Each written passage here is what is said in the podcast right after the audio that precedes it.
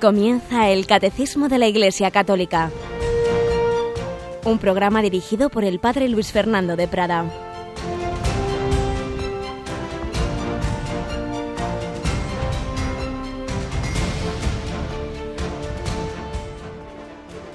Muy buenos días, querida familia de Radio María. Bienvenidos a esta nueva edición, en esta nueva semana en la que abordamos este comentario del catecismo. Y lo hacemos en un día señalado, como todos sabemos, 11 de marzo de 2014. Hace 10 años tenía lugar el mayor y más trágico atentado terrorista de la historia reciente de Europa. Hace 10 años todos sufríamos ese zarpazo terrible del terrorismo, pero en ese atentado había personas de fe que dieron un ejemplo maravilloso y muchas, muchas personas que dieron también ejemplo de caridad. Por eso hoy nuestro primer comentario traeremos algún testimonio de esas personas que, que sufrieron bien porque sufrieron directamente el atentado, bien porque perdieron algún familiar. Y por otro lado, en la Iglesia comienza, en la Iglesia en España comienza la asamblea plenaria de nuestros obispos, a los que encomendamos muy especialmente. Van a tener ellos ahora enseguida a las 10 de la mañana la Santa Misa en la Almudena, precisamente por, por esas víctimas del atentado del 11 de marzo y a continuación comienzan su asamblea plenaria. Los encomendamos para el fruto de sus sesiones, entre otras cosas, como sabéis,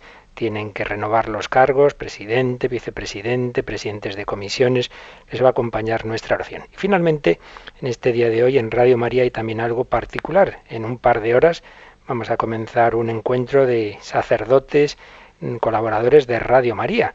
Sabéis que hay muchos en Radio María que, aparte de sus muchas tareas, pues hacen ese esfuerzo de dirigir diversos programas, diversas colaboraciones, algunas diarias, como el padre Manuel Horta, o semanales, o, o cada tres o cuatro semanas, en fin, cada uno pone esa, su granito de arena para contribuir a la evangelización a través de la radio. Pues bien, de esos bastantes, muchos sacerdotes, nos vamos a reunir un porcentaje considerable para las muchas ocupaciones que todos tienen, pues unos 35 nos vamos a juntar en una casa de ejercicios en la que vamos a tener un encuentro, conocernos más, conocer más Radio María, algunas charlas para mejorar eh, nuestra, nuestra tarea en la radio, pues impartidas por, por personas más expertas en el mundo de la comunicación. Así que todo ello, intenciones que encomendamos a vuestra oración. Finalmente os recuerdo que hace un mes poníamos en nuestra web esa encuesta, la encuesta de los programas sobre los programas de Radio María. Muchos ya habéis votado, pero seguro que quedan muchos por hacerlo. Os agradeceríamos que lo hicierais cuanto antes para que ya con los datos de más o menos un mes podamos hacer una evaluación para nosotros, que no siempre nos sirve, nos viene muy bien para conocer qué es lo que más os ayuda, qué es lo que más os gusta. Si aún no lo habéis hecho, ya sabéis, entrad en www.radiomaria.es. Alguna persona pues no es muy experta en esto, siempre tendrá cerca alguno que le ayude y no dejéis de votar esos programas. Pues vamos adelante con nuestro primer comentario del día. Como os decía, hoy lo vamos a hacer recogiendo la voz de víctimas del terrorismo, de víctimas del 11 de marzo.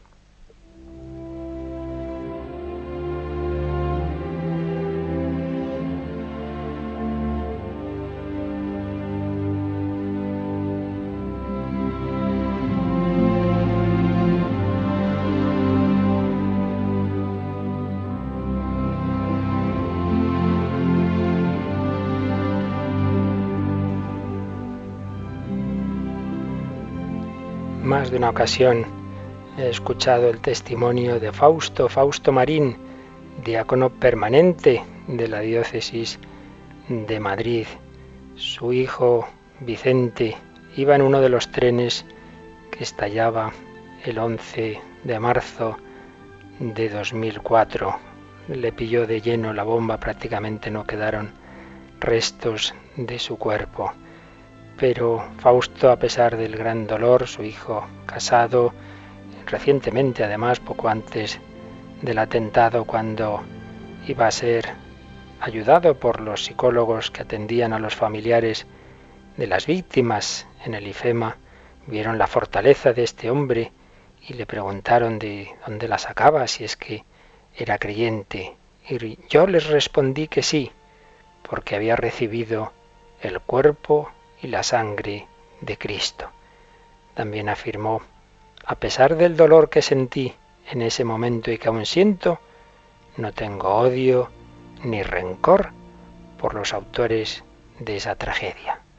Es testimonio de un cristiano, de un hombre de fe, dolorido como no podía ser menos por esa muerte trágica de su hijo, pero que lo afrontaba con fe, con esperanza, con amor, con perdón.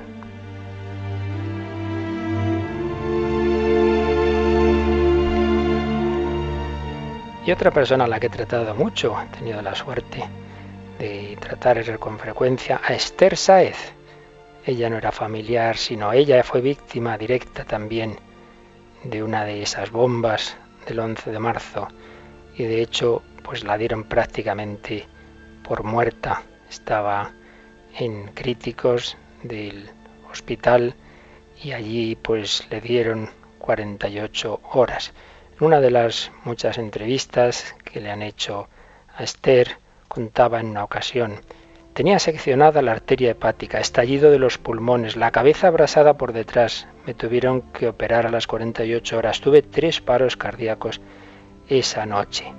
Le preguntaban, ¿tu marido y tus hijos te han ayudado mucho tras el atentado? Sí, y toda mi familia, y no solo ellos. He sentido mucho apoyo de muchísima gente. El sentirte querido por la gente es fundamental. ¿Y la fe, la religión? Me preguntaban. ¿Te ha ayudado a superar esa situación? Y respondía, absolutamente, porque en el hospital no me podía comunicar y tenía una sensación de aislamiento, a pesar de estar rodeada de gente. En ese momento no tienes más remedio que hacer un encuentro personal contigo mismo y en ese encuentro te das cuenta de que sobrevives si tienes algo fuerte dentro de ti. Para mí eso que tenía dentro, que es muy fuerte, es Cristo. Lo ha sido siempre. Cuando tienes esa convicción, ni siquiera tienes miedo a morir, porque confías en aquel al que te agarras. Y eso a lo que me ha agarrado es profundo. Le preguntaban por su vida de ahora. Llevo una vida normal, no puedo trabajar porque tengo incapacidad permanente absoluta, pero hago de madre que no es poco. Y además estoy en la pastoral de enfermos, voy una vez a la semana a estar con abueletes para ayudar a que su vida sea un poco mejor o por lo menos a escucharlos. También soy catequista de niños, estoy en una pastoral de chicos un poco más jóvenes a los que intentamos guiar. Le preguntaban también, ¿has recuperado la felicidad que tenías antes del 11M? Y respondía, nunca la perdí, nunca la perdí. Gracias a mi fe, jamás. ¿Y has perdonado a los responsables de la masacre? Sí. ¿Y cómo se puede perdonar asesinos tan terribles? Quizás por mi fe, porque en mi fe me han enseñado que hay que perdonar y me ayuda el haber perdonado porque me hace crecer como persona. Y finalmente le preguntaban, hay muchas víctimas del terrorismo, de la crisis económica, ¿qué les dirías a quien quiere tirar la toalla? Yo les diría que el secreto está en remar mar adentro. Uno tiene que buscar dentro de su interior la solución del problema. No podemos buscar fuera aquello que tiene que estar dentro. Muchas veces, en efecto, echamos la culpa a los demás, a las circunstancias, pero tenemos que mirar dentro de nosotros mismos. Con Esther tuve la suerte de estar en Roma cuando la diócesis de Madrid, los jóvenes sobre todo de Madrid, fueron a recoger la cruz de las JMJ, puesto que se iba a celebrar la Jornada Mundial de la Juventud en Madrid, como en efecto fue, como todos sabemos, y el año antes de esa JMJ de 2011 íbamos a Roma, como digo, a recoger esa cruz. Y entonces Esther me contaba cómo ella había participado en jornadas mundiales de la juventud, cuando era más joven, sigue siéndolo, y había besado esa cruz, cuando luego después, pues no solo la besó, sino que se clavó en esa cruz por ese atentado por el cual sigue lleno su cuerpo lleno de metralla, con esa invalidez permanente, con más de 10 operaciones, habiendo pasado pues situaciones críticas y, me decía cómo pues entendió que aquella cruz que había besado en las JMJ era la que el Señor le regalaba y escribió una carta a Juan Pablo II anciano y enfermo al que éste le respondió. Y luego cuando fuimos a recoger esa cruz de las Jornadas Mundiales de la Juventud, pudo saludar al Papa Benedicto XVI y bajaba emocionada. Me decía, aquello que yo viví de joven en las JMJ es lo que ahora el Señor me permite experimentar a través de este regalo paradójico y misterioso de esta cruz tan dura que le vino a través de aquel atentado. Esther, nos, como otras personas de fe, nos han dado ese ejemplo de que no hay nada, por grave, por duro que sea, que pueda quitarle a un cristiano su esperanza, su paz, su felicidad y también su capacidad de perdón. Pues pedimos al Señor para que todos sepamos afrontar así todas las cruces de nuestra vida.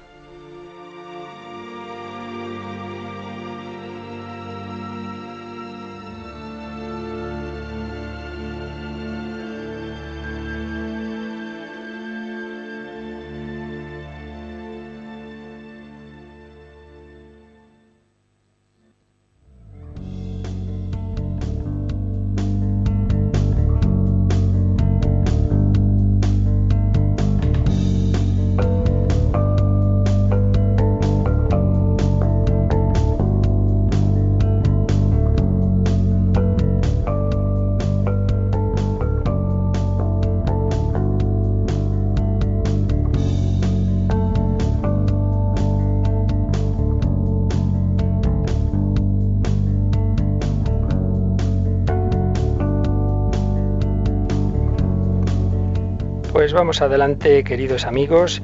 Recordamos que estábamos en el capítulo segundo de la primera sección, de la primera parte del catecismo. Estamos hablando en ese capítulo segundo de Dios al encuentro del hombre. Hemos visto el primer artículo, la revelación de Dios, la revelación de Dios, o mejor dicho, estábamos acabándolo.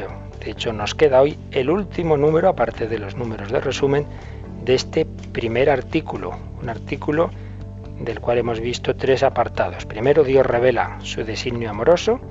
Segundo, las etapas de la revelación. Ahí hemos ido haciendo una visión de conjunto de las principales enseñanzas del Señor, de lo que nos ha ido revelando a través del Antiguo Testamento. Y estábamos en el tercer apartado, Cristo Jesús, mediador y plenitud de toda la revelación. Hemos visto cómo todo lo que Dios fue diciendo fragmentariamente parcialmente, de una manera pedagógica, iba conduciendo hacia Jesucristo. Este tercer apartado comenzaba por esa cita impresionante y muy importante de la carta a los Hebreos, Hebreos 1, 1, 2. Muchas veces y de muchos modos habló Dios en el pasado a nuestros padres por medio de los profetas. En estos últimos tiempos nos ha hablado por medio del Hijo. Dios nos ha hablado de una manera definitiva porque el Hijo es la palabra, la palabra hecha carne antes iba diciendo palabras parciales, pero ahora es la palabra definitiva. Cristo, el Hijo de Dios hecho hombre, es la palabra única, perfecta e insuperable del Padre. En él lo dice todo, no habrá otra palabra más que esta. Y citaba el número 65 a San Juan de la Cruz. E insistía en el 66, que es donde estábamos, donde nos quedábamos en el programa anterior, que no hay que esperar otra revelación pública, todo lo que Dios tenía que decir al conjunto de la humanidad ya lo ha dicho, lo ha dicho en Jesucristo. Otra cosa es que tenemos que ir profundizando, asimilando, entendiendo cada vez mejor esa palabra viva. Por otro lado, no hay que olvidar, esto es un tema en el que insistía mucho eh, Benedicto XVI, ya como desde que era un joven teólogo, Joseph Ratzinger, que no hay que tomar la revelación eh, de una manera como si fuera una especie de libro muerto y que ahora nosotros lo estudiamos. Solemos decir y decimos bien, la revelación pública acabó con la muerte del último apóstol, porque lo que Dios nos dijo en Jesucristo nos lo han transmitido los apóstoles por dos cauces, como recordaréis que veíamos en los programas introductorios al catecismo y veremos también en los próximos programas dos cauces por los que nos llega esa palabra de Cristo, que son la escritura y la tradición. Pero digo que no hay que tomarlo como si fuera una especie de, de, libro muerto, bueno, ahí está ya todo dicho y ahora estudiamos el pasado, no, porque es una palabra viva, Jesucristo sigue vivo, Jesucristo es la palabra hecha carne y en el Espíritu Santo nos va iluminando. Entonces sí, está dicho todo y nada puede contradecir esa palabra normativa recogida particularmente en la escritura y vivida en la tradición en cuyo seno ha nacido, pero por otro lado no es eso. Nosotros no tenemos una religión del libro. Nosotros no simplemente veneramos un libro que está ahí ya cerrado, sino que en ese libro están palabras donde se refleja la palabra, la palabra que es una persona viva, el verbo hecho carne que sigue iluminándonos a través de otra persona viva, el Espíritu Santo. Por eso vamos cada vez profundizando un poquito más en esa revelación y para ello ayuda la teología, la reflexión, la oración y también puede haber una ayuda particular de la que nos va a hablar el número siguiente. Pero antes, que se me había olvidado, vamos a saludar a nuestra Yolanda Gómez. Buenos días, Yolanda. Muy buenos días, padre. Bueno, pues Yolandita, como, como ves, aquí tenemos, eh, vamos aprendiendo muchas cosas y vamos a terminar este, este número, este apartado de la revelación eh, con lo que nos dice el número 67. Así que si eres tan amable, nos lees este número. A lo largo de los siglos ha habido revelaciones llamadas privadas, algunas de las cuales han sido reconocidas por la autoridad de la Iglesia. Estas, sin embargo, no pertenecen al depósito de la fe.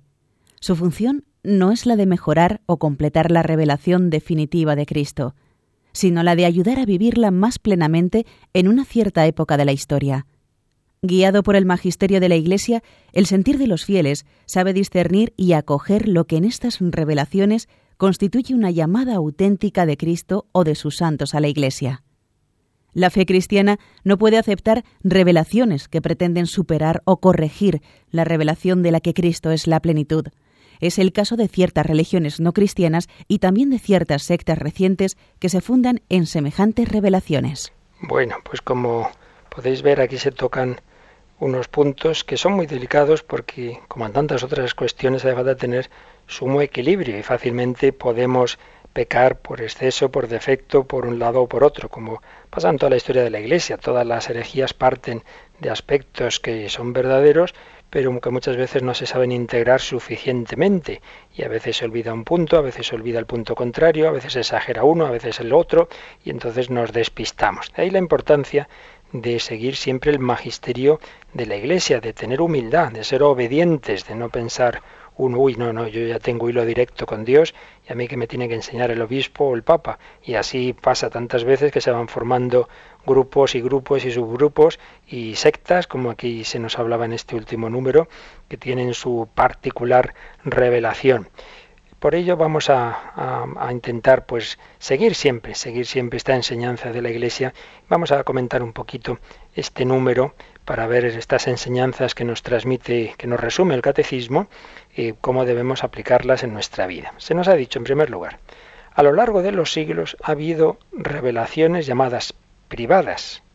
¿Por qué se habla de privadas? Pues porque la revelación pública, es decir, aquello que Dios ha querido que llegara a toda la humanidad de todos los tiempos, de todos los lugares, es lo que hemos ido viendo estos días, lo que antes decíamos, que fue la revelación a través del pueblo de Israel y que culmina en Jesucristo, la palabra definitiva. Todo lo que realmente toda la humanidad necesita saber para salvarse, para llevar una vida cristiana, para construir el reino de Dios en la tierra, está ahí ya dicho. Otra cosa es, como antes os decían, que no está del todo profundizado, ni lo estará nunca porque la palabra de Dios es siempre inagotable. Por eso vamos poco a poco cayendo en la cuenta de diversos aspectos. Por eso la Iglesia, al ir profundizando en las verdades que ya estaban al principio en germen, como que va poniendo el foco en ellas y pueden irse definiendo dogmas que estaban en germen. La Iglesia no puede inventar nada, todo está ya dicho, pero que no se había caído tan claramente en la cuenta de ellas. Y entonces al ir, al ir teniendo esa certeza de esas determinadas verdades, pues se puede definir el dogma de la Asunción en el siglo XX o el de la Inmaculada Concepción en el XIX, que repito ya estaba en esa revelación, pero que no se había profundizado en ello, no se tenía la, misma certeza al, principio, porque poco a poco se va asimilando ese mensaje. Pero está todo dicho en esa revelación pública. Por tanto, si luego hay otras revelaciones, otras comunicaciones de Dios serán privadas, es decir, dirigidas a una persona, a un grupo, a una época, a una determinada eh, situación de la historia, para ayudar a vivir la revelación pública. pero ya nunca será una revelación que todo el mundo tenga que aceptar en todas las partes de la Iglesia, en todas las épocas, y si no la acepta es que están, está faltando a la fe. No, porque eso solo se aplica a la revelación pública, lo que ya está dicho por Dios y la Iglesia nos transmite. Revelaciones, pues, privadas. Dice, ha habido, ha habido revelaciones privadas, algunas de las cuales han sido reconocidas por la autoridad de la Iglesia, algunas de las cuales podríamos decir que un porcentaje muy pequeño de los miles y miles y miles de casos que se han producido y se producen todos los días eh, o con mucha frecuencia de supuestas revelaciones. Muchas personas pues pueden tener eh, una comunicación de Dios o pueden creer que la tienen, claro. Entonces hay muchas posibilidades, cuando muchas, de, de todos los órdenes. Cuando una persona o un grupo de personas dicen tener determinadas comunicaciones con Dios y vienen a hablar, confesar o hablar con el sacerdote y tal, pues bueno, normalmente el propio sacerdote se va, se da cuenta, en algunos casos se ve rápidamente si la cosa tiene buena, buen aspecto o no, ¿verdad? ¿Qué posibilidades hay? Pues, pues ya digo, desde, desde muchos extremos, desde los más malos, una primera posibilidad, que se ha dado en algunos casos, ¿eh? Eh, fraudes. Pues hay personas que, que dicen, bueno, esto puede ser una ocasión de conseguir o fama o dinero, que aquí vengan personas y tal. Bueno, esto, esto se da gente que se supone iluminada y, es un, y es un fraude, una posibilidad. Otra posibilidad más frecuente, bastante más frecuente, que sea un problema psicológico. Los psiquiatras saben muy bien que hay determinadas enfermedades en las que uno cree ver y sobre todo oír voces. Y sobre todo en la esquizofrenia, uno de los, de los signos de la esquizofrenia es este, que uno pues está convencido de que le dicen eh, determinadas personas algo. Claro, en un contexto secularizado, muchas veces esas voces, pues uno dice, ah, pues son los espías de no sé qué nación. No hace nada, no hace nada. Eh, recibía yo una visita de una persona que ya veía yo que no andaba muy bien y me decía que tenía la casa llena de micrófonos, que determinada en fin, determinado entidad le estaba espiando y tal, y dices, madre mía, pues cómo está el pobre. En otros casos, pues dice, son los marcianos, son los marcianos que me espían. Pero en personas religiosas muchas veces es, pues es Jesucristo, es la Virgen, son los ángeles, es el demonio. Entonces muchas veces pues se da esta, eh, personas que creen que de todo corazón, con toda sinceridad, creen estar recibiendo mensajes y sin embargo pues es, es su propia psicología enferma. Entonces, claro, estos casos lo primero, lo, cuando uno ve que puede haber algo de esto, pues lo suyo sería ese tratamiento psiquiátrico. Por tanto, primera posibilidad, fraude. Segunda posibilidad, enfermedad, enfermedad eh, psiquiátrica. Eh, tercera posibilidad, el demonio muy listo. Y a veces el demonio pues algunas personas las mete en cosas de estas y, las engaña. Y entonces, bajo capa de, hoy fíjate las cosas que me dice Dios y tal, y, y la va metiendo por caminos que acaban haciendo daño. La buena de Santa Teresa de Jesús, pues algún confesor le dijo, tenga cuidado porque aquí probablemente esté el demonio, así que cuando vuelva a tener alguna aparición, alguna revelación, usted eche agua bendita y tal. Entonces echaba agua bendita a nuestro Señor, ¿verdad? Y claro, pues ya ahí ya sí que se vio que no, que no, que no era el demonio. Porque la cuarta posibilidad es que en efecto sea el Señor, sea la Virgen, sean los ángeles, etcétera, quienes a una persona le, se le comunican bien, simplemente para su vida personal, pues no faltaría más. El Señor puede tener una comunicación especial con cualquier alma, no olvidemos lo que dijo Jesús en el Evangelio, si alguno me ama, mi padre, mi padre le amará, vendremos a él y haremos morada en él, yo me manifestaré a él. Pues claro, cuando una persona va creciendo en vida interior, pues puede tener eh, comunicaciones especiales de Dios para ella. Pero también en algunos casos puede haber que esas, puede ocurrir que esas comunicaciones pues sean mm, no solo para ella, sino para transmitir a los demás un determinado mensaje. Y por tanto, existe esa posibilidad, claro, de que en efecto no sea ni fraude, ni problema psiquiátrico, ni, ni del demonio, sino que haya alguna, que sea una verdadera comunicación de Dios. ¿Y eso quién tiene que discernirlo? Pues la Iglesia jerárquica, que para eso tiene ese don, ese, esa asistencia del Espíritu Santo para ese discernimiento. Luego veremos más en concreto cómo se hace esto, pero seguimos leyendo, comentando este número 67. Algunas de esas revelaciones privadas han sido reconocidas por la autoridad de la Iglesia, pero añade el catecismo. Estas, estas revelaciones privadas, sin embargo, no pertenecen al depósito de la fe. Es decir, también en los casos en que la Iglesia dice, pues sí, esto es de Dios, esto, esto es verdadero, pero eso nunca va a ser de la fe. Es decir, cuando el católico profesa su fe y reza el credo, no, no, no se añade. Y entonces también creo todo lo que la Virgen dijo en Fátima. Pues no entra en ese capítulo, no entra en el depósito de la fe, porque repetimos, la fe, la fe católica, la fe que necesitamos profesar para serlo y para nuestras salvaciones, la fe en la, lo que Dios nos ha transmitido a toda la humanidad en la revelación pública que culmina en Jesucristo y nos han transmitido los apóstoles. No pertenecen, pues, lo que se nos dicen, las verdaderas revelaciones privadas, al depósito de la fe. Y entonces, ¿para qué están? Pues nos sigue diciendo este número. Su función no es la de mejorar o completar la revelación definitiva de Cristo. Claro, es que faltaba, el Señor se le olvidó decirnos una cosa, ¿verdad? Entonces nos la dice ahora, hombre, no, no es mejorar o completar esa revelación definitiva de Cristo, sino ayudar a vivirla más plenamente en una cierta época de la historia.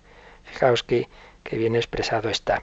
Revelaciones privadas verdaderas en las que Dios transmite algo, eh, no pretenden mejorar o completar. No, ya el Señor todo lo que tenía que decirnos lo dijo, pero sí ayudarnos a vivir, a entender mejor y a vivir de una manera más plena lo que ya nos dijo y a vivirlo ahora, en una determinada época de la historia. Vamos a ver, un, caso, vamos a aplicar esto a un caso muy concreto. De las revelaciones privadas más no solo aprobadas, sino recomendadas, autentificadas por la Iglesia, están las de las del Sagrado Corazón de Jesús a Santa Margarita María de Alacoque, que llegan al extremo de que en alguna encíclica el Papa Pío XI escribía, como le dijo el Sagrado Corazón a Santa Margarita María, es decir, en una encíclica, un acto de magisterio importante, no, no máximo por supuesto, pero importante, Papa decía, pues eso claramente, como el Señor había dicho algo.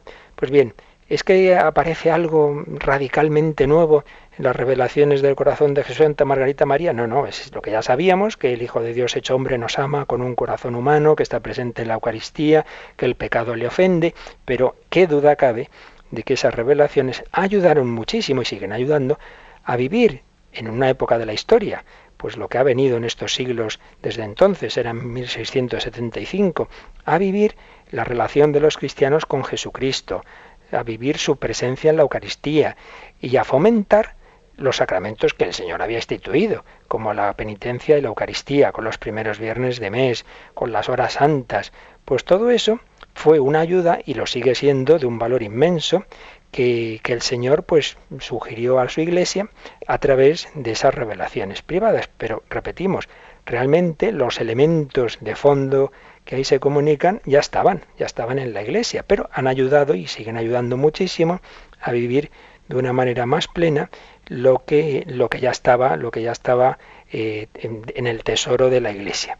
O, para irnos a un caso más reciente y, y ya del ámbito mariano, pues qué duda cabe que, que están las revelaciones de Fátima, pues, pues a cuántas personas les ha ayudado a acercarse a Dios, a la conversión, a la confesión, a, todo lo que es la vida cristiana, pues ese, ese mensaje de Fátima eh, tan importante en la historia reciente de la Iglesia, tanto que, lo que, lo que realmente tuvo la relación con, con, el pontificado de Juan Pablo II, el atentado del 13 de mayo del 81, la beatificación de los pastorcitos, en fin, hay unos vínculos muy hondos entre los papas, un santuario al que han estado Pablo VI, Juan Pablo II en tres ocasiones, Benedicto XVI, pues realmente ha marcado mucho la historia de la Iglesia. Pero volvemos a lo mismo, no hay eh, nada en el mensaje de Fátima radicalmente nuevo, pues que la humanidad está llamada a la conversión,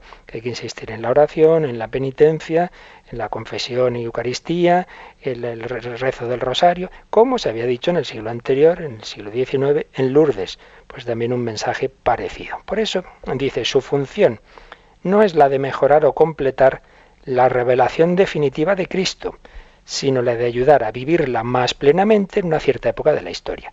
Que duda cabe de que estas verdaderas revelaciones privadas, corazón de Jesús en el perelemonial, bueno, antes en México, Guadalupe, que, madre mía, la influencia de, de, la revelación de la Virgen de Guadalupe en México y en general en toda Hispanoamérica. Es incomparable, es un avance sustancial en la, en la evangelización, pero que lo que hizo fue decir que esto que os traen los misioneros desde Europa es la verdad y es ayudar a vivir, a vivir de una manera más plena ese, esa fe que, que ya estaban recibiendo a través de la predicación, a través de los cauces ordinarios, pues aquellos habitantes del nuevo mundo recién descubierto. Bueno, seguimos comentándolo enseguida, pero vamos a hacer un momento de meditación para darle gracias al Señor de que le hemos podido conocer, de que Él se nos comunica, de que el Hijo de Dios hecho hombre es la palabra definitiva, de que el cristiano está llamado a un encuentro, a un encuentro con el Señor, con el Señor vivo, con el Señor que murió por nosotros, con el Señor crucificado y resucitado. Le damos gracias por todo ello, le pedimos que nos ayude a vivir nuestra vida interior en esa relación personal con Él.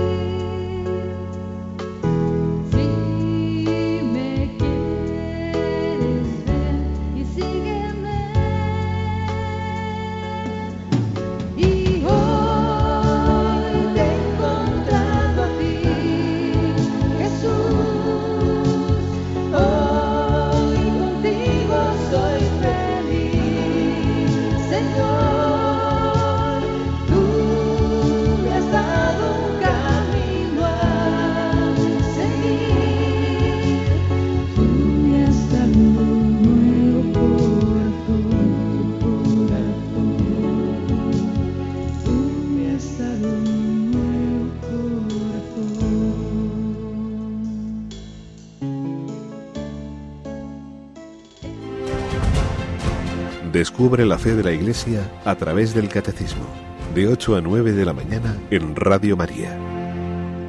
He encontrado en ti, en mí tu voz. El Señor nos habla en el silencio, nos habla a través de la meditación de su palabra, nos habla en la Eucaristía. Son los cauces ordinarios por donde Dios se comunica a todo cristiano. No hace falta tener visiones ni revelaciones, sino que realmente yo tengo un encuentro personal con Jesús cada día en la comunión. Mejor que eso no hay nada en la tierra.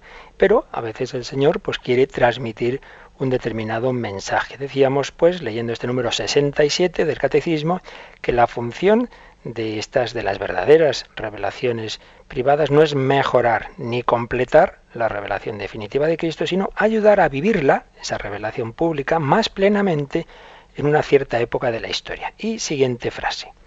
Guiado por el magisterio de la Iglesia, el sentir de los fieles, de paréntesis viene una expresión latina, sensus fidelium, el sentir de los fieles sabe discernir y acoger lo que en estas revelaciones constituye una llamada auténtica de Cristo o de sus santos a la Iglesia.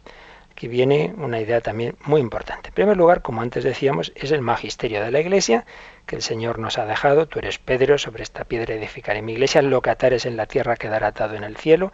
Y en general a los apóstoles les dice también lo mismo Jesús, lo que atéis en la tierra quedará atado en el cielo. Quien a vosotros escucha, a mí me escucha.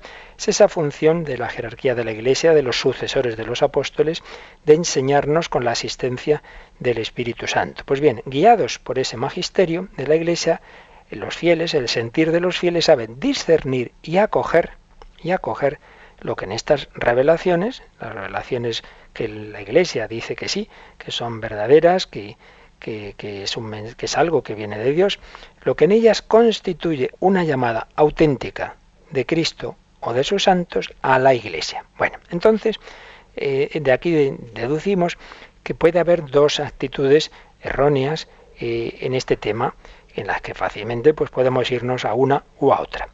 Una pues es el, darles una importancia fuera de lo que aquí nos dice eh, el catecismo.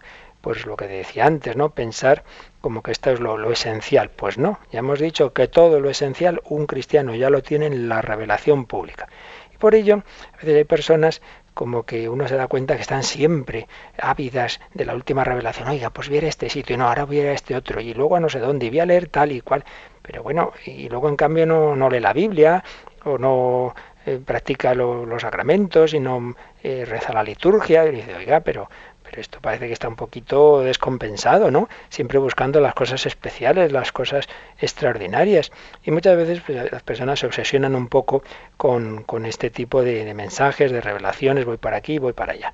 Pues una cosa pues que no, que no sería adecuada, pero además, como antes decíamos, en muchos casos en la historia de la Iglesia, pero muchos, muchos, pues lo que parecía verdadero, pues luego se ha visto que no. Ha habido algún caso sonado, San Juan de la Cruz se equivocó en el discernimiento de una mujer que parecía todo muy del Espíritu Santo y al final era, del demonio. Por eso hay que tener cuidado. Estas cosas hay que fiarse, fiarse de la jerarquía de la Iglesia y no poner la fuerza en ello. Pero es verdad que también cabe el extremo contrario, que uno por principio y por sistema, yo no quiero saber nada de estas cuestiones. Hombre, pues si son verdaderas y Dios tiene algo que decir, pues para algo será, ¿no? No será esencial. Ya hemos dicho que esencial, esencial no lo es, pero es una ayuda. Y porque vamos a menospreciar la ayuda que Dios nos da para vivir eh, lo que ya ciertamente ya nos había comunicado en esencia, pero esto ayuda a vivirlo mejor. Pues que duda cabe que es una ayuda muy grande pues ese mensaje del corazón de Jesús a través de Santa Margarita María. ¿Qué duda cabe de que en un Lourdes, en un Fátima, millones y millones y millones de personas han recibido una infinidad de gracias, de acercamiento a Dios, de conversión, de vivir con esperanza? ¿Qué duda cabe? Que le pregunten a Juan Pablo II si no le ayudó el mensaje de Fátima. Eh, pues que él profundizó en él, sobre todo cuando se dio cuenta de que el atentado, que, que, que iba realmente estuvo en un tris de costarle la vida, pues había sido en ese 13 de mayo del 81, él estudia ese mensaje de Fátima y se da cuenta de que no estaba cumplido del todo aquello que la Virgen había pedido, de la consagración del mundo, incluyendo Rusia, en unión con todos los obispos del mundo al corazón de María. Pues qué duda cabe, que es algo pues, muy grande, que pregunten a los hispanoamericanos eh, si sería lo mismo su, la historia de la Iglesia en América sin Guadalupe. Pues hombre, el desprecio por sistema de lo que Dios nos comunica a través de esto tampoco, tampoco es buen espíritu. Repetimos que si uno niega una de estas revelaciones aprobadas por la Iglesia, no es hereje, no, no, porque ahí la Iglesia no compromete su autoridad definitiva, no es un tema de fe, uno puede hacerlo sin ser hereje, pero indudablemente no indicaría un, un, espíritu de que decimos de sentir con la Iglesia, pues uno que negara Fátima, uno que negara eh, Perelemonial, Corazón de Jesús, San sobre Santa Faustina Kowalska, pues hombre, sería un poco extraño, ¿no? Por ello tenemos que tener ese equilibrio, que no es fácil, que no es fácil. Muchas veces nos vamos a un extremo o a otro o somos eh, solo eh, obsesionados con cosas especiales y extraordinarias y vamos en búsqueda de la última revelación, o el extremo contrario, somos muy racionalistas y yo, miren, lo que ponga nada más en los libros de, de teología y yo no quiero saber nada de estas manifestaciones, a las que muchas veces pues Dios se comunica a gente humilde y sencilla. Así que ese equilibrio, ese equilibrio en estos temas y para ello lo que hay que hacer es ser humilde y obediente. Ya está muy sencillito y lo que nos dice la jerarquía de la Iglesia que muchas veces tarda, tarda. Esto ha pasado con muchas revelaciones, que así como os he dicho, que casos que parecían verdaderos y luego se han visto que eran, que eran falsos, también ha ocurrido lo contrario. Mm, muchas, por no decir casi todas, las revelaciones verdaderas, de primeras, el obispo, el párroco han tenido una actitud de recelo. Recordemos al obispo Zumárraga, claro, se le presenta ahí un indiecito, Juan Diego, diciendo que ha visto a la Virgen en el Tepeyac, y dice, vale, vale, muy bien, ¿no? Pues no se lo cree, hasta que claro, aparece con, con la tilma con las rosas que no, no, podían florecer en aquella época y, y, en la tilma de repente se dibuja esa imagen de la Virgen y claro, entonces ya cree, ¿no? Pero esto ha pasado con el párroco de Lourdes, que decía, esta niña está tonta, ¿no? Pero ¿qué, qué inventos me cuenta Bernardita, ¿no? Hasta que ya viene un día diciendo que, que esa señora eh, que se le ha parecido dice, yo soy la Inmaculada Concepción, ¿a poco le da un mal al padre pero era mal? Porque dice, esto no se lo ha inventado esta niña, esa expresión no se usaba entonces en la iglesia, yo soy la Inmaculada Concepción. Pues se dio cuenta de que realmente era una cosa de Dios. También pasó lo mismo con los pastorcitos de Fátima. Es muchas veces es curioso porque porque en general los sacerdotes, los obispos, en estas cosas, en frente a lo que algunos anticlericales se creen, más bien son los más reacios. Somos reacios muchas veces a creer todo esto precisamente porque sabemos que lo esencial ya lo tenemos y porque hemos visto mucha gente que está un poquito mal de la cabeza y entonces ya de entrada a veces rechazamos y no, claro, hay veces que es verdadero, ¿no? Pues cosas que parecían falsas luego se ha visto que, eran verdaderas, pero hay que dar tiempo. La Iglesia tiene que discernir tiene que estudiar muchas cosas. Iba a comentaros un documento de la Congregación de la Fe donde se nos dan los criterios para ese discernimiento, pero se nos ha echado el tiempo encima, quizá pues lo hagamos mañana. Pero digo algo finalmente del último párrafo de este número 67, que dice así, la fe cristiana no puede aceptar revelaciones, entre comillas, que pretenden superar o corregir la revelación de la que Cristo es la plenitud. Claro, si viene cualquier supuesta revelación que contradice la revelación pública, que contradice lo que la Iglesia enseña, entonces ya no hay más que hablar. Ahí ya se ve clarísimo que eso no puede venir de Dios, porque Dios no se puede contradecir. Ahora de repente, no, no, pues eh, eso que, que, enseña la Iglesia, no, no, ya no es así. Bueno, pues, pues me parece a mí que eso no viene de Dios, ¿no? Y añade, es el caso de ciertas religiones no cristianas y también de ciertas sectas recientes que se fundan en semejantes revelaciones. Aquí ya estamos en otro orden de algo de lo que hemos hablado en días pasados, por ello ahora aquí no insisto, ¿no? Cuando se pretende que además de la revelación cristiana hay otras revelaciones eh, complementarias en otras religiones, etcétera, pues hombre, eso ya después de Jesucristo no tiene sentido pensar que hay otras revelaciones y no digamos cuando de repente aparece un señor que ahora en el siglo XX es el que entiende lo que nos dijo Jesucristo. ¿no? He tenido esta revelación y miren, es que la Iglesia ha malentendido lo que dice el Evangelio. Vaya, 20 siglos, ¿verdad? El Señor el, que mal dejó todo organizado. 20 siglos que hemos estado sin entenderla hasta que ha llegado usted. Pues hombre, ya se ve que en todos esos casos, pues esto, esto no viene del buen espíritu. Ahí no hay ninguna duda de que todo lo que supuestas revelaciones que contradigan la revelación pública, que contradigan lo que la iglesia que fundó Jesucristo nos ha ido enseñando, pues entonces eso no puede venir de Dios. Pero en fin, de esto, como decíamos, ya hablábamos en días pasados, hoy más bien estamos fijándonos en lo que se presenta dentro de la iglesia como una manera de profundizar, profundizar en lo que el Señor nos ha enseñado, pero que tenemos que tener ese equilibrio. De por un lado, saber que nunca está ahí lo esencial, que no hay que poner ahí el acento que no hay que andar obsesionado en esa búsqueda de lo extraordinario, que Dios se comunica por los medios ordinarios y que no vas a tener nunca mejor comunicación con Dios que la que te viene en una comunión y en una confesión. Todo lo demás siempre andará en otro orden. Ya más fijas una cosa, las verdaderas revelaciones del Señor pues llevan a la humildad y a la obediencia. Y es curioso que a Santa Teresa, a Santa Margarita María, más de una ocasión el Señor les dijo cosas como estas. Eh, iban y le decían, Señor, es que me ha dicho el confesor que, que haga tal cosa distinta de la que tú me has dicho. Y el Señor le respondía, pues haz de caso al confesor. Es curioso, el Señor prefiere esa humildad, esa obediencia a sus representantes en la Iglesia a que incluso esa persona le hiciera caso a lo que directamente él le había dicho.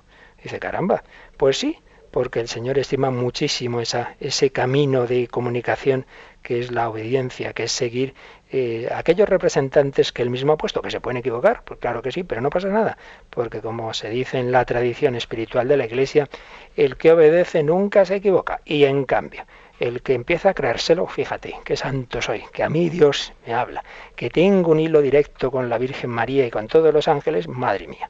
Eso acaba mal muchas veces. Y además no hay que olvidar una cosa, ¿eh? como dice San Ignacio en sus ejercicios espirituales, también puede ocurrir, esto no lo he dicho, es otra posibilidad, que algo que al principio sea de Dios, que Dios se comunica realmente a una persona, pero claro, eso no garantiza que esa persona vaya a responder siempre bien. Entonces, lo que empieza bien, puede luego esa persona irlo, írselo tomando de una manera que acaba mal. Judas fue llamado por el Señor, sí, pero mira cómo acabó. Pues también puede ocurrir que una persona reciba unas verdaderas gracias de Dios extraordinarias, unas comunicaciones, unos éxtasis, pero luego nadie es impecable. Esa persona se vaya ensoberbeciendo, se vaya haciendo dura de, de mente y de corazón, se haga desobediente y al final pues acabe mal, acabe fuera de la iglesia. Por ello, repetimos una vez más, hay que tener siempre actitud de humildad y de obediencia. Bueno, mañana añadiremos alguna cosa más, os leeré algún, algunos textos, un texto muy importante, que si queréis irlo mirando ya, de la, del documento del Papa Benedicto XVI, Verbum Domini, donde se recogía lo que se había tratado en el sínodo eh, de los obispos del año 2008, que habló de la palabra de Dios. Entonces, eh, ese sínodo está recogido en esa exhortación posinodal Verbum Domini. Y entonces hay un número en, en, este, en esta exhortación que es el número 14, donde el Papa Benedicto XVI hablaba de las revelaciones privadas. Mañana lo leemos y también algunas normas que tiene la Iglesia sobre este tema, porque soy consciente de que esto es una cuestión que sale muchas veces, muchas veces nos consultan en Radio María y a los sacerdotes sobre este tema de las revelaciones privadas, entonces vale la pena que acabemos de explicarlo y además luego veremos los números de resumen de todo este capítulo y así ya concluimos, mejor dicho, este artículo, este artículo primero de este capítulo eh, sobre la revelación de Dios, Dios al encuentro del hombre. Bueno, pues lo dejamos aquí de momento y vamos a tener estos últimos momentos de meditación, de oración y, también en los que podéis eh, llamar, hacer vuestras consultas, preguntas o escribir al correo electrónico como ahora nos van a recordar.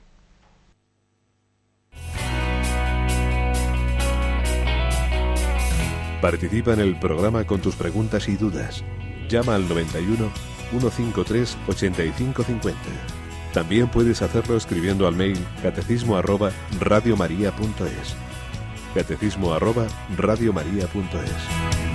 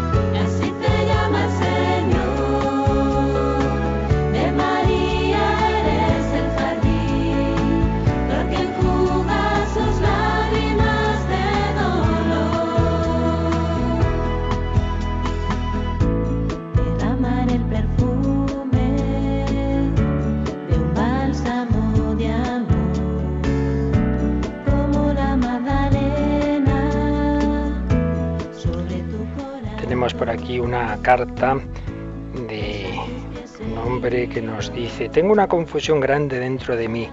muchas dudas, posibles escrúpulos, pesadumbres. En esta situación deseo y al mismo tiempo recelo enfrentarme con el sacramento de la reconciliación. Quiero alcanzar la paz del alma y verme libre de tanta tristeza y malestar de años y años desde mi juventud, aunque ya estoy metido en edad avanzada. Quiero paz y alegría. Pues sí, querido amigo, eso quiere el Señor también. Para nosotros la paz y la alegría son signos de Dios. ¿Por qué puede ocurrirte todo esto? Bueno, puede haber algún motivo de tipo físico, psicológico, pues cada uno tenemos la psicología que tenemos y hay psicologías que tienden al escrúpulo, a la tristeza, entonces bueno, pues a veces mm, hay que también saber ser humilde y recurrir a la ayuda médica, pero probablemente no haga falta tanto, sino simplemente sea eso lo que siempre se ha llamado una tendencia escrupulosa. Entonces, ¿qué hay que hacer? Pues aquí la regla de oro es tener un confesor fijo, un confesor fijo, encontrar un sacerdote pues que uno vea que va tomando confianza con él y obedecerle ciegamente. Entonces este sacerdote te dice, pues mira, confiésate, pues yo qué sé, cada 15 días o cada mes. Ay, si entre medias me parece que tengo un pecado gravísimo, pues tú me obedeces a mí y comulgas y no te confieses. Y estate tranquilo, que como hemos dicho antes, el que obedece no se equivoca. Tener esa fe en que el Señor nos guía a través de la iglesia y no dejarse llevar de esos sentimientos, no dejarse llevar de esas tentaciones del demonio que siempre quiere quitarnos la paz, porque ve que una persona agobiada, tristona, pues la predispone, la predispone a, a, cosas peores. Entonces hay que luchar por la paz, por la alegría, por la confianza. Claro, sí, más quisiera yo, me diría probablemente esta persona y otras. Bueno, pues ciertamente, pero pon de tu parte sobre todo ese espíritu de obediencia, de humildad. Así que yo sobre todo aconsejaría esto, el, un confesor fijo y obedecerle plenamente. Y en algunos casos, pues ese confesor pues puede ver, decir, mira, aquí hay algo que ya es más que espiritual, aquí tienes ya un tema de una tristeza que ya es de tipo biológica, que es de tipo médico, y entonces, pues igual que si me duele la pierna, no me conformo con hacer una novena, sino que voy al médico a que vea qué me pasa en mi pierna, pues a veces también hay que ir al médico especialista que nos puede recetar algo para esa tristeza, para esa posible depresión, para una obsesividad, para una ansiedad, para ello también existe una medicación. Yolanda, ¿tenemos alguna pregunta más por ahí? Sí, Maite de Barcelona se pregunta si Jesús dice, cuando sea levantado atraeré a todos a mí, ¿por qué no todos tienden a él? Sí, algo de esto ya, ya dijimos el otro día. Eh, y decíamos que ahí está ese juego entre la gracia que Dios ofrece y la, y la libertad humana. Eh, Jesús quiere traernos a toda la humanidad, nos dice, venid a mí todos, todos, venid, venid todos a mí. Pero el que Él nos dé esa gracia y esos medios que nos atraen a Él no significa que respondamos a ello, no significa que, nos dejemos atraer. Y por ello, pues una vez más cito al pobre Judas, que, que al principio fue atraído por el Señor, pero luego su corazón se fue, se fue corrompiendo, se fue pervirtiendo, y cuando Jesús estaba en la cruz, pues no estaba él precisamente atraído hacia el Señor, sino que se había ya separado de una manera trágica de él. Por ello, siempre hay que pensar que Dios ofrece su gracia para siempre atraernos, santificarnos y salvarnos, pero luego está la parte del hombre. Así que esto es lo que tenemos, pues lo vamos a dejar aquí, ya mañana, como digo, vamos a acabar este número, acabar de comentar este número 67 eh, y con ese texto del Papa Benito XVI en Verbum Domini y con un documento de la Congregación para la Doctrina de la Fe que vamos a resumir sobre cómo discierne la Iglesia, qué criterios tiene la Iglesia en este discernimiento de eh, supuestas apariciones y revelaciones privadas y luego pues repasamos todo este apartado que hemos estado viendo estos días. Pues nada, como os decía al principio, oración, oración hoy en particular por por las víctimas del terrorismo del 11 de marzo, oración por nuestros obispos que empiezan eh, su asamblea plenaria, oración por los sacerdotes de Radio María que hoy nos juntamos dentro de, un ratito ya. Tenemos un día de encuentro, de, formación, de, de, cursillo y de oración, en el que tendremos una ponencia de Monseñor José Ignacio Munilla. Algunos otros obispos van también a acercarse a comer con nosotros, pues tenernos a todos muy presentes en la oración. Y también os recuerdo que por unos días va a seguir en la web de Radio María esa encuesta de valoración de nuestros programas, que si alguno no ha entrado en ella, pues os rogamos que lo hagáis, que siempre nos viene muy bien el ir sabiendo qué es lo que os ayuda más, lo que tenemos que mejorar. Pues pedimos al Señor su bendición para vivir este día de la Santa Cuaresma. La bendición de Dios Todopoderoso, Padre, Hijo y Espíritu Santo, descienda sobre vosotros, que paséis un feliz día en el Señor.